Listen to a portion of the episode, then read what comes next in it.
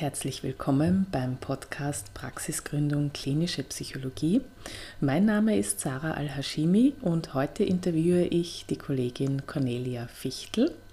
Wir sprechen über Ernährungspsychologie als Schnittstellendisziplin, was achtsam Essen bedeutet und warum sie in ihrer Praxis nicht über Ernährung, sondern über Essverhalten spricht. Viel Spaß!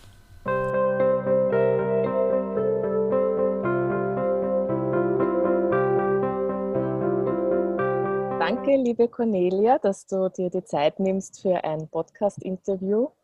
Ähm, möchtest du dich kurz vorstellen? Ja, gerne. Danke ähm, für, für, die Möglichkeit, über meinen, meinen Job zu reden, über, über ja, die Möglichkeit, meine Erfahrungen und auch meine Leidenschaft ähm, zu teilen. Ähm, ja, mein Name ist Cornelia Fichtel.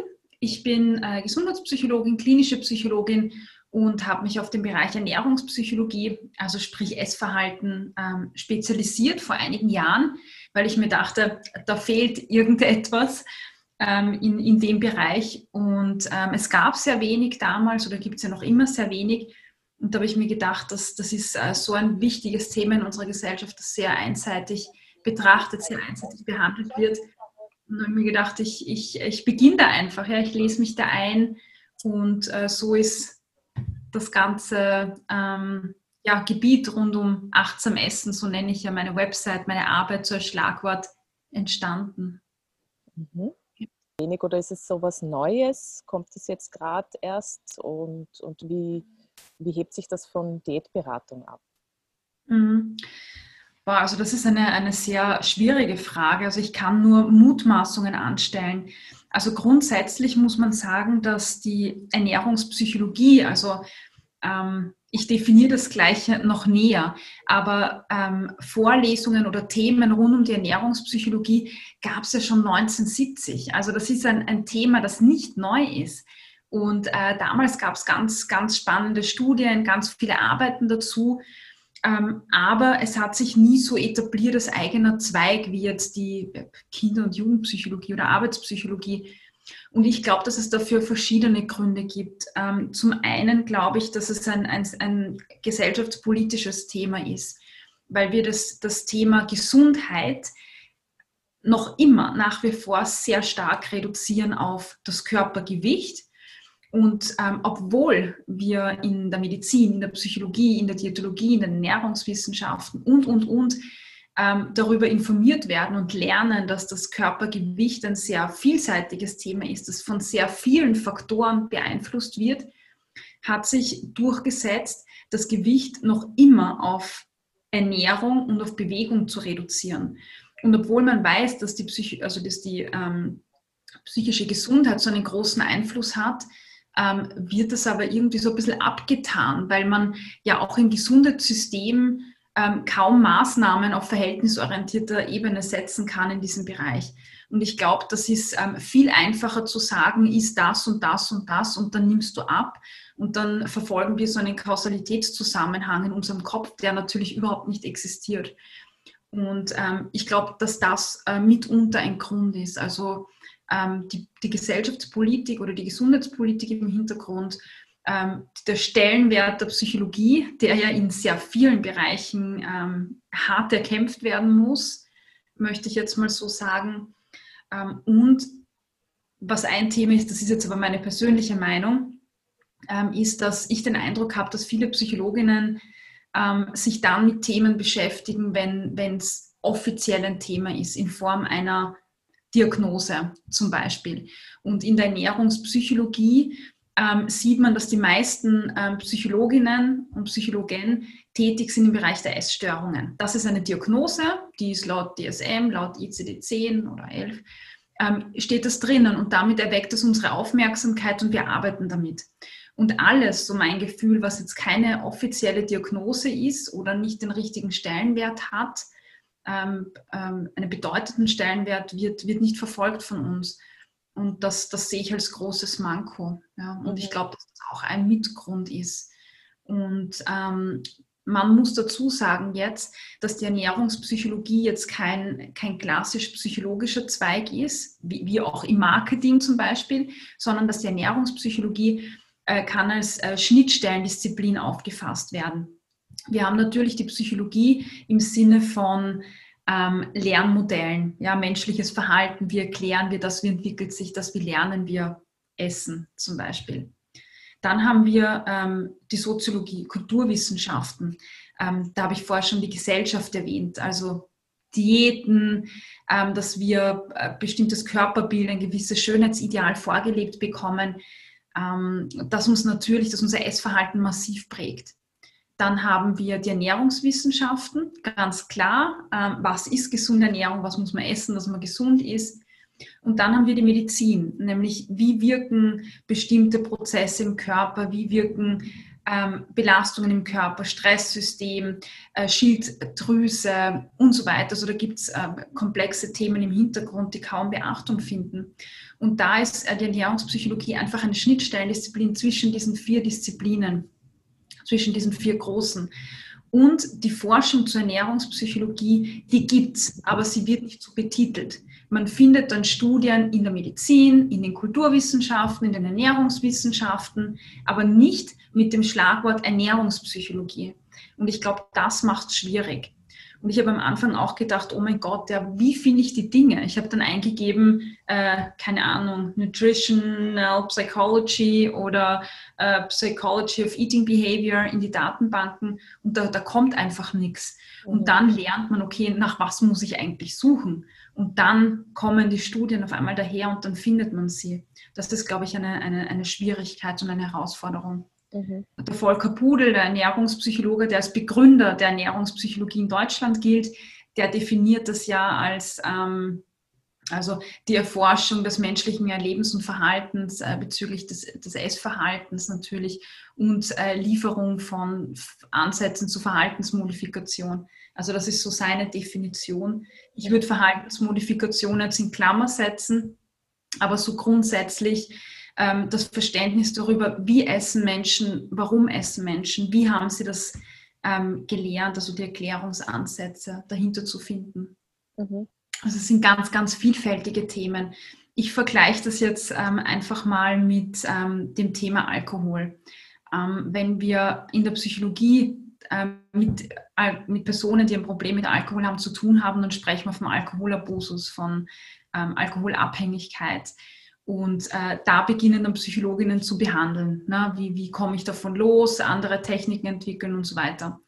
Aber alles davor ja, ist gesellschaftlich befürwortet, akzeptiert und wird befeuert. Ja, komm, trink, warum trinkst du nichts? Ähm, und das ist ganz stark bei Männern vor allem. Und beim Essverhalten ist es ist es genau das Gleiche. Wir haben vor der Essstörung, die Essstörung kommt ja nicht von heute auf morgen. Ja, ähm, das bedeutet, dass ja davor ein ganz, ganz, ganz langer Weg ist. Äh, eine Person ist unzufrieden mit ihrer Optik. Warum? Weil sie durch die Straßen geht und in Filmen, in Zeitschriften und überall einfach sieht, okay, so sieht Frau aus. Dann bin ich mit mir unzufrieden. Zeigen Studien je, also 15 Minuten Exposition quasi mit mit dünneren, schlankeren, hübscheren Frauen führt dazu, dass das Selbstbild signifikant sinkt, nur noch 15 Minuten. Jetzt müssen wir uns überlegen, wie oft wir eigentlich exponiert sind, ja, in Filmen und, und überall. Also wirklich unglaublich. Das heißt, da beginnt es ja schon mal, dass ich unzufrieden bin mit mir, mit meinem Körper. Dann beginne ich vielleicht, ah, schlage ich eine Zeitschrift auf und ich sehe, boah, das ist die neue Diät, voll cool, mit der kann ich abnehmen und dann bin ich endlich so wie dieses Model auf diesem Plakat und glücklich und für ein Jetset leben und keine Ahnung, was da im Hintergrund alles mitschwingt, unbewusst, gell? dass diese subtile Botschaft, die man so sieht.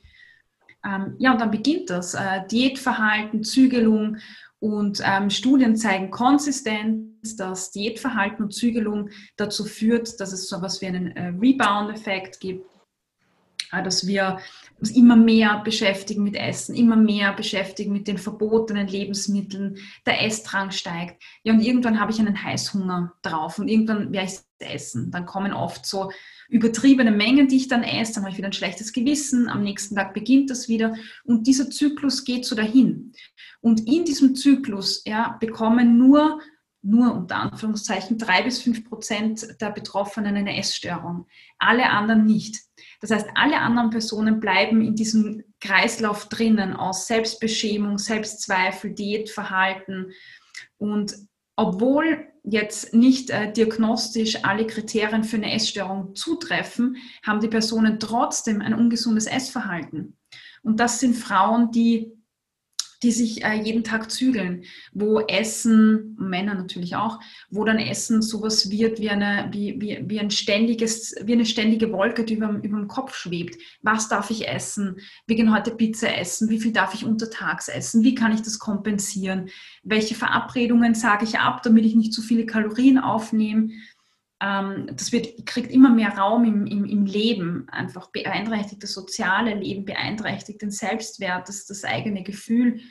Und das sind Klienten, mit denen ich arbeite. Ja, Frauen, Männer, die ein ungesundes Essverhalten haben, das jetzt nicht offiziell als krankheitswertig gilt, aber trotzdem einfach schlimm genug ist, dass die Person sich, sich schlecht fühlt. Du auch vorher gefragt hast, was ist der Unterschied zu Diätberatung?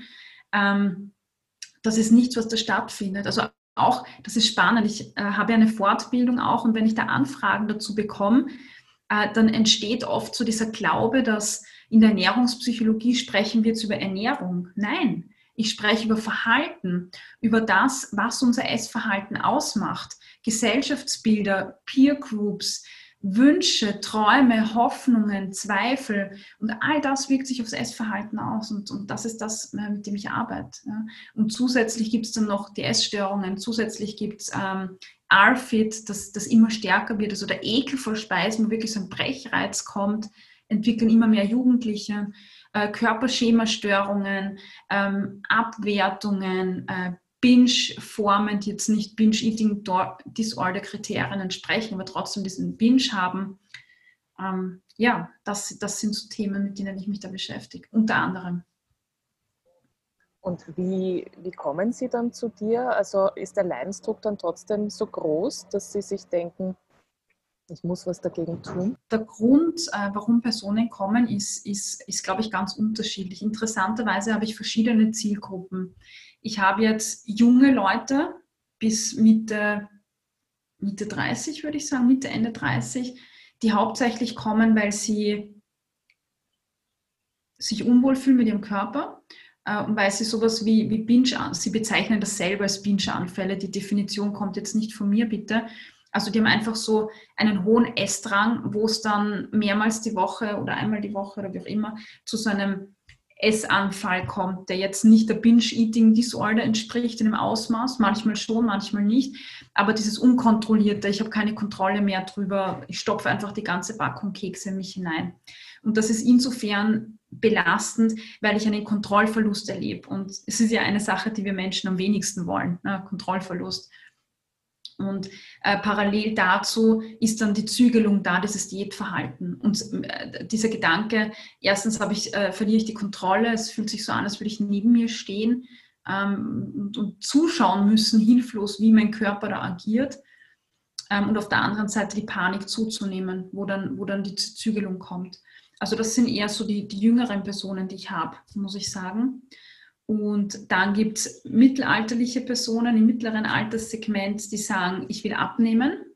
Ja, die, die googeln einfach und dann, äh, okay, sie waren schon äh, bei irgendwelchen Ernährungsberatern, Diätologen, Ernährungswissenschaftlern, äh, hat nicht so funktioniert, jetzt probieren, probieren sie es mit der Ernährungspsychologie, wo ich mich dann sehr freue.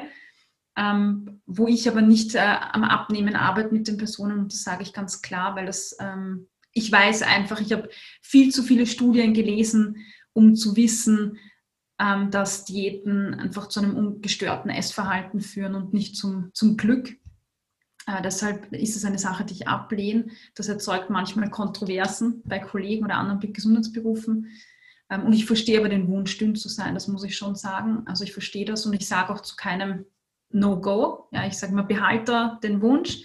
Und dann gibt es äh, Personen im oberen ähm, Altersbereich, die sagen, ich bin jetzt 60, ich bin jetzt 70, ich bin 50 oder vielleicht auch Leute, die sind tatsächlich 30 oder 40, weil das, das äh, Gefühl, also das, das, ähm, die Sensibilität kommt immer mehr dafür, die sagen, ich habe keine Lust mehr, ich möchte nicht mehr, ich beschäftige mich, ich habe eine 70-jährige Person, ich beschäftige mich mein gesamtes Leben mit Diäten. Ich bin seit 40 Jahren Punktezähler bei den WW.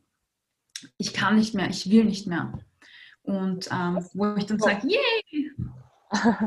Ein Punktetähler bei den WW heißt äh, Weight Watchers, oder? Ja. ja. Mhm. Ähm, und ich muss sagen, mein, mein, mein Glücksfall, unser aller Glücksfall, vor allem der der Frauen, ist, dass ähm, die Body Neutrality, Body Positivity Bewegung in den letzten Jahren so einen massiven Aufschwung erhalten haben, dass es auch viele Personen gibt, die sagen, ich, ich möchte natürlich das Essverhalten lernen, ich will intuitiv essen lernen oder, oder achtsam essen lernen oder so. Die gibt es auch, die dann googeln. Mhm. Die einfach einen gesünderen Zugang zu ihrer Ernährung schaffen wollen auch. Zum Essverhalten, ja. Mhm. Ah ja, ja. Also ich sage das deshalb so klar, also jetzt nicht das, aber wenn wir an Ernährung denken, dann, ähm, also das könnten Hörerinnen jetzt mal so als Experiment machen. Ja? Schreib die ersten fünf Assoziationen auf, wenn du an Ernährung denkst. Und dann schreib die ersten fünf Assoziationen auf, wenn du an Essen denkst. Und dann vergleich mal, was rauskommt. Und um das jetzt vorwegzunehmen, ähm, kommt bei Ernährung immer dieses oder meistens dieses rationale, Zahlen, Daten, Fakten, Gesundheit, Abnehmen, ähm, Kalorien, Fett. Und bei Essen kommt Genuss, Freude, Familie, Wärme. Hm. Und wenn wir ständig über Ernährung sprechen, dann suggerieren wir immer, dass es, dass es ständig darum geht, was essen wir, wie viel essen wir, wann essen wir, wie viel Fett dürfen wir essen und so weiter.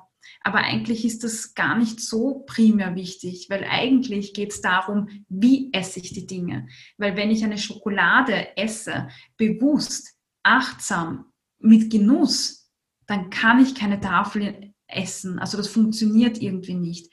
Das Problem ist halt, dass wir die Dinge nicht bewusst essen, sondern die Schokolade im Gen reinstopfen oder neben dem Fernsehen oder neben dem Laptop. Und dann spüre ich gar nicht, weil ich nicht wahrnehme.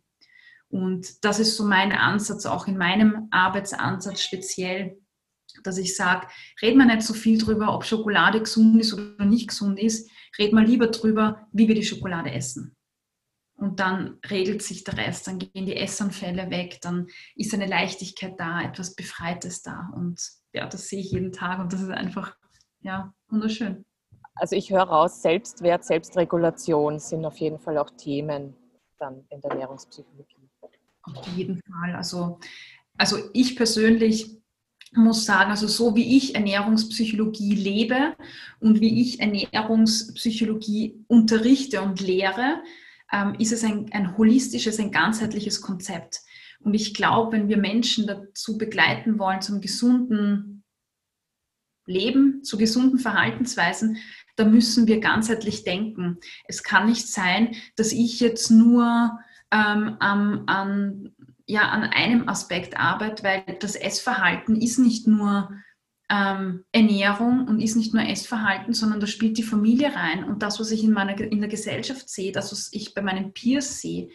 Und das müssen wir berücksichtigen, weil wenn ich immer nur an einem Faktor herumtue und den Leuten beibringe, wie sie einen Bogen um Chips machen oder wie sie ihren, ihre Motivation zusammenschnüren, dann wird das einfach langfristig nicht funktionieren. Und deshalb finde ich es ganz, ganz wichtig, ganzheitlich zu denken und auch Grenzen zu sprengen ein bisschen und nicht so im Kastel, ähm, im Kastelsystem zu denken. Ja. Braucht man, um jetzt sich Ernährungspsychologin nennen zu dürfen oder, oder arbeiten, als solche arbeiten zu dürfen, eine spezielle Fortbildung oder dürfen das alle klinischen und Gesundheitspsychologen? Also wenn wir jetzt die, die, die Psychologie betrachten, dann, dann gibt es ja ganz wenig gesetzlich geregelte Bereiche.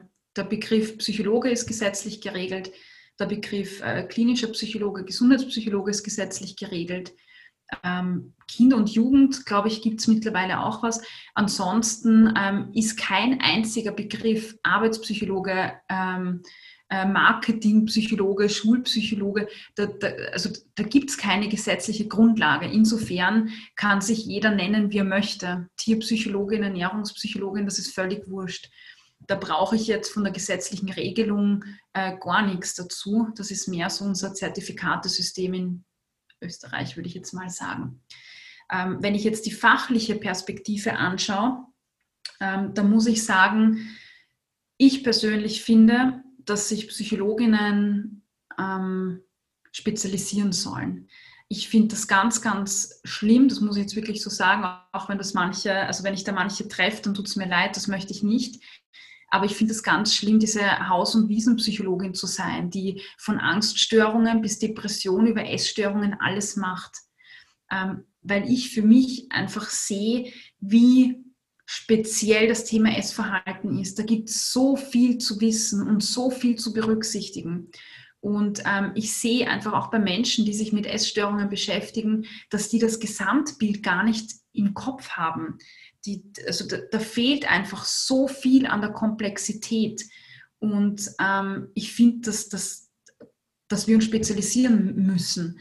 Also jein, ja, also wenn, wenn jemand äh, in dem Bereich tätig sein möchte, dann soll er sie da ähm, Fortbildungen äh, machen, beziehungsweise sich einlesen, äh, Fachliteratur lesen. Ähm, ich meine, ich muss sagen, äh, als, als ich begonnen habe, damit zu arbeiten, es, es gibt einfach nichts. Ja? Es gab für mich keine Fortbildung, die ich buche und dann bin ich das. Und selbst wenn ich das tue, dann fehlt ja auch ähm, vielleicht ein praktischer Teil. Also damals gab es einfach auch gar nichts. Ja? Und deshalb habe ich dann ja auch angefangen, das, mein Wissen da weiterzugeben, weil ich, weil ich weiß, wie komplex das ist, das alles zusammenzusuchen. Also wenn man da arbeiten möchte, dann, dann liest dich ein, arbeite dich da ein, wirklich speziell. Ähm, mein Podcast hat mir da irrsinnig geholfen, weil durch den Podcast war ich gezwungen, irgendwie jede Woche ein neues Thema aufzubereiten. Und damit musste ich ständig Literatur lesen auch. Also das war in dem Fall auch für mich sehr gut. Ähm, und das braucht ja. Ich beantworte das die Frage? Ja, ja, sehr gut. Also ja, genauso witzig, dass du sagst, genauso für mich auch der Podcast mich dabei motiviert und, und mich dranbleiben hat lassen, meine Praxis zu gründen. ist es auch nachvollziehbar, dass du dann auch recherchierst und, und die Inhalte mhm. ähm, äh, weitergibst und verbreiten kannst.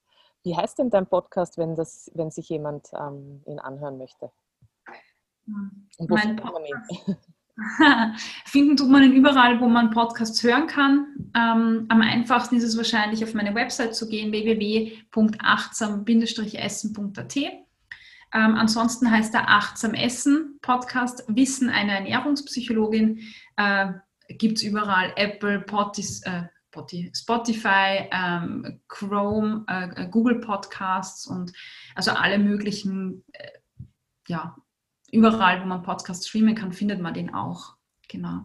Und das freue ich mich, wenn es Leute gibt und wenn die den toll finden, ähm, lade ich auch jeden gerne ein, das äh, ja, zu bewerten, mir Feedback zu geben. Das ist, weiß nicht, wie es dir damit geht, aber das ist so dieses, dieses man, man redet oft in ein Mikrofon rein und da freut man sich dann einfach extrem, wenn, wenn auch was zurückkommt von der anderen Seite. Auf jeden Fall. Also der Vorteil bei mir ist, dass ich Interviews führe und sozusagen ein Gegenüber schon habe. Das heißt, das, da freue ich mich natürlich trotzdem, wenn es Rückmeldung zu den Interviews und zu den Inhalten gibt. Aber so gesehen habe ich dann schon eine Rückmeldung und ein Feedback durch die Interviewpartner. Mhm. Aber auf jeden Fall. Also ich werde auch gerne deinen Podcast und deine Homepage auch äh, verlinken. Dankeschön. Und, ähm, auf die Homepage stellen. Und wenn man jetzt bei dir eine Fortbildung machen möchte, wo und wie kann man sich anmelden und welche Inhalte hat die Fortbildung, beziehungsweise ist das dann eine, eine einmalige äh, Veranstaltung oder eine Serie? Die ganzen Inhalte inklusive Folder gibt es auf meiner Website www.achtsam-essen.at. Da gibt es auch so diesen Punkt der Akademie. Und die Fortbildung ist extrem im Wachsen. Also das ist ähm, spannend zu sehen. Ich habe vor einem Jahr oder so ich damit begonnen. Äh, es waren vier Tage und ähm, ich habe das damals ähm, auch wirklich zu den Teilnehmern so gesagt, so ihr seid jetzt meine Versuchskaninchen, okay, wir machen das jetzt einfach mal. Und es kam super gut an und seitdem baue ich die Fortbildung immer mehr auf. Also mittlerweile sind es ähm, nicht mehr vier Tage, sondern sechs Tage. Ähm, ab nächsten Jahr werden es noch mehr Tage, weil ich sehe, dass die Inhalte, ja, es gibt jetzt auch Gastreferentinnen, also es bin nicht nur ähm, ich, die da ist, sondern wir haben Betroffene, die kommen und über ihr Thema reden. Die können dann äh, gelöchert werden. Ich habe Expertinnen aus manchen Bereichen, also eine Kollegin, eine Psychotherapeutin, die sich spezialisiert aber auf nur Essstörungen, die macht nichts anderes. Die hat einen unheimlichen Erfahrungsschatz und es ist, super schön. Ähm, ich habe eine Person eingeladen, auch die ähm, mit körperorientierten Techniken arbeitet, weil das ist auch mein Zugang in meiner Arbeit, dass man da reinschnuppern kann und sich das ausschauen kann. Und ansonsten geht es wirklich darum, ähm, die wissenschaftliche Grundlage zum Ernährung mal aufzuarbeiten. Was steckt hinter der Forschung wirklich? Was ist gesunde Ernährung? Wir beschäftigen uns mit Körpergewicht. Was sagt das Körpergewicht wirklich aus? woher kommt ähm, jetzt, wenn wir äh, kulturwissenschaftlich, da habe ich die Elisabeth Lechner bei mir im Team dabei, die promoviert hat im Bereich Body Positivity, wo wir aufarbeiten, woher kommt das eigentlich, was macht die Gesellschaft, die Kultur mit uns, wie wirkt das alles auf uns. Ähm, dann geht es weiter mit, wie äußert sich das im Essverhalten, warum habe ich da eine Ambivalenz, was macht gezügeltes Essen mit uns, woher kommt emotionales Essen, welche Typen gibt es da, Influencer, Fitfluencer, ähm, Reizdarm, ähm, Dinge, also Stress, die ganze Stressachse, wie wirkt das aufs Essverhalten, was passiert da äh, physiologisch, hormonell, ähm, was ist die Besonderheit bei, bei ähm, äh, emotionalen Esserinnen im Essverhalten, physiologisch nämlich auch, da gibt es Unterschiede äh, von den Persönlichkeiten, wie kann ich damit arbeiten? Wir schauen uns Transkriptionen an von Klientengesprächen von mir. Also es ist wirklich äh, sehr umfassend und den Rest, wenn man sich interessiert, kann man, kann man sich auf der Homepage anschauen mit, mit äh, Erfahrungsberichten dazu. Genau, da ist alles auf der Website. Genau. Okay. Und gibt es schon Bewegungen oder ähm, Hinwendungen, dass man Ernährungspsychologie mit der Kasse abrechnen könnte in irgendeiner Form, so wie diätologische Beratung ja auch, denke ich, weiß ich jetzt mhm. genau, aber äh, mit Kasse abgerechnet werden kann? Ähm, nein, also der Berufsverband kämpft ja noch immer dafür.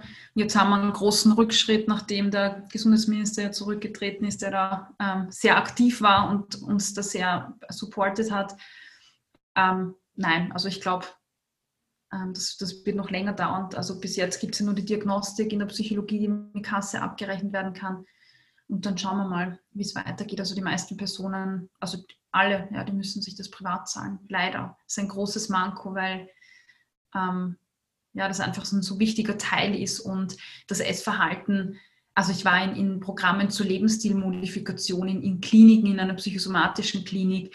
Ich äh, war Teil äh, einer Arbeitsgruppe oder Dingen in, in einer Versicherung ähm, und das Essverhalten findet keine Berücksichtigung, null. 0,0. Also ganz am Rande. Das, was stattfindet, ist ähm, Skills-Training und Entspannungsgruppen und Stressgruppen. Jetzt, ich übertreibe jetzt, ich bin jetzt ein bisschen provokant, ähm, aber so viel mehr gibt es da nicht dazu. Und das finde ich ganz, ganz schlimm. Ja, das, das muss rein. Und da gibt es jetzt eher eine ganz große Bewegung, die da im Hintergrund ist, wo, wo viel passiert. Und ich merke auch, dass, dass viele Kolleginnen in der Psychologie, aber auch in der Diätologie das immer mehr berücksichtigen. Und das finde ich, schon, find ich schon super. Ja, super spannendes Feld und Thema. Das heißt, wenn sich Kolleginnen dafür interessieren, können sie sich auch bei dir melden? Natürlich, also ich, ähm, das, was ich, ich biete auch äh, so kostenlose Informationsgespräche an. Da melden sich manchmal Stud Studentinnen ähm, oder Kolleginnen, die sagen, ich will gern das und das machen. Was macht da für mich Sinn? Und ich, ich, ich, ich unterstütze da gerne. Es melden sich manche, soll ich jetzt Ernährungswissenschaften studieren oder nicht? Und ich, ich berate gerne, ja, was, was aus meiner Sicht vielleicht sinnvoll ist, wenn man diesen Weg gehen will, was sinnvoll ist aus meiner Sicht, was man, wenn man diesen Weg gehen will, weil ich, weil ich auch immer dafür bin. Also ich glaube, wir, wir wollen immer viel zu viel machen und vieles ist gar nicht notwendig. Das weiß ich von meiner, von meiner eigenen Erfahrung und ich wäre damals äh, froh drüber gewesen, wenn mir irgendwer jemand gesagt hätte, du lass das sein, das, ist, das, das brauchst du jetzt nicht unbedingt und das ist vielleicht ganz sinnvoll. Genau, also da biete ich auch gerne meinen Input an, wenn das jemand möchte. Super. Vielen Dank, liebe Cornelia, für dieses spannende, interessante Interview. Ich bin auf jeden Fall motiviert, mich da jetzt auch mehr einzulesen und einen Podcast zu hören. Danke, gerne, gerne.